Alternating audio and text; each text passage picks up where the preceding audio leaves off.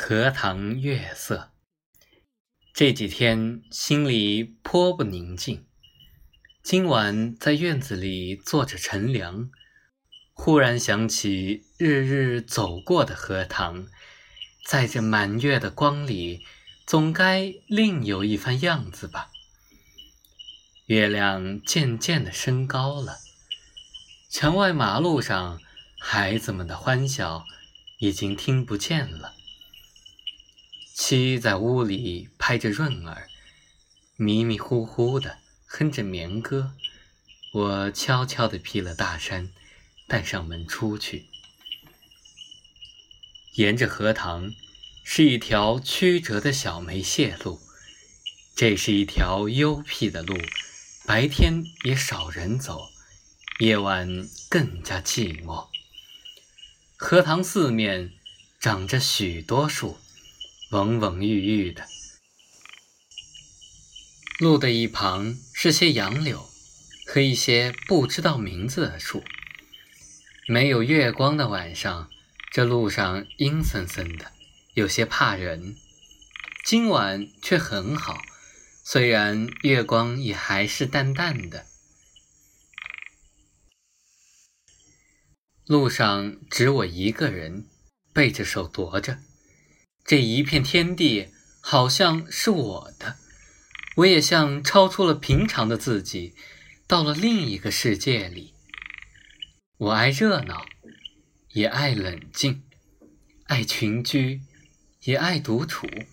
像今晚上，一个人在这苍茫的月下，什么都可以想，什么都可以不想，便觉是个自由的人。白天里一定要做的事，一定要说的话，现在都可不理。这是独处的妙处，我且受用这无边的荷塘月色好了。曲曲折折的荷塘上面，迷望的是甜甜的叶子，叶子出水很高，像亭亭的舞女的裙。层层的叶子中间，零星的点缀着些白花，有袅娜的开着的，有羞涩的打着朵儿的，正如一粒粒的明珠，又如碧天里的星星，又如刚出浴的美人。微风过处，送来缕缕清香，仿佛远处高楼上渺茫的歌声似的。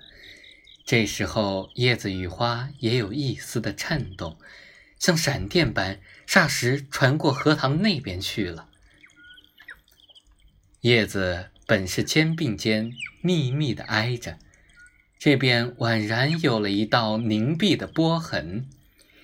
叶子底下是脉脉的流水，遮住了，不能见一些颜色，而叶子却更见风致了。月光如流水一般，静静地泻在这一片叶子和花上。薄薄的轻雾浮起在荷塘里，叶子和花仿佛在牛乳中洗过一样，又像笼着轻纱的梦。虽然是满月，天上却有一层淡淡的云，所以不能朗照。但我以为。这恰是到了好处，酣眠固不可少，小睡也别有风味的。月光是隔了树照过来的，高处丛生的灌木落下参差的斑驳的黑影，俏冷冷如鬼一般。弯弯的杨柳的稀疏的倩影，却又像是画在荷叶上。塘中的月色并不均匀，但光与影有着和谐的旋律，如梵阿林上奏着的名曲。荷塘的四面，远远近近、高高低低都是树，而杨柳最多。这些树将一片荷塘重重围住，只在小路一旁露着几段空隙。像是托为月光留下的。树色一粒是阴阴的，乍看像一团烟雾，但杨柳的风姿便在烟雾里也辨得出。树梢上隐隐约约的是一带远山，只是有些大意罢了。树缝里也透着一两点路灯光，没精打采的，是可睡人的眼。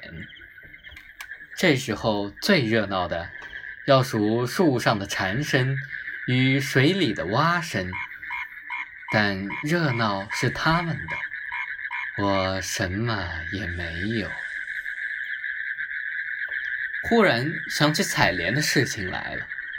采莲是江南的旧俗，似乎很早就有，而六朝时为盛。从诗歌里可以约略知道，采莲的是少年的女子，她们是荡着小船，唱着艳歌去的。采莲人不用说很多，还有看采莲的人。那是一个热闹的季节，也是一个风流的季节。梁元帝《采莲赋》里说得好：“于是妖童怨女荡舟兴许，一首徐回奸臣与悲。赵将移而早挂，船欲动而平开。而其牵腰束素，千言固步。夏始春余，叶嫩花初，恐沾裳而浅笑。”为轻船而敛居，可见当时西游的光景了。这真是有趣的事，可惜我们现在早已无福消受了。于是又记起《西洲曲》里的句子：“采莲南塘秋，莲花过人头。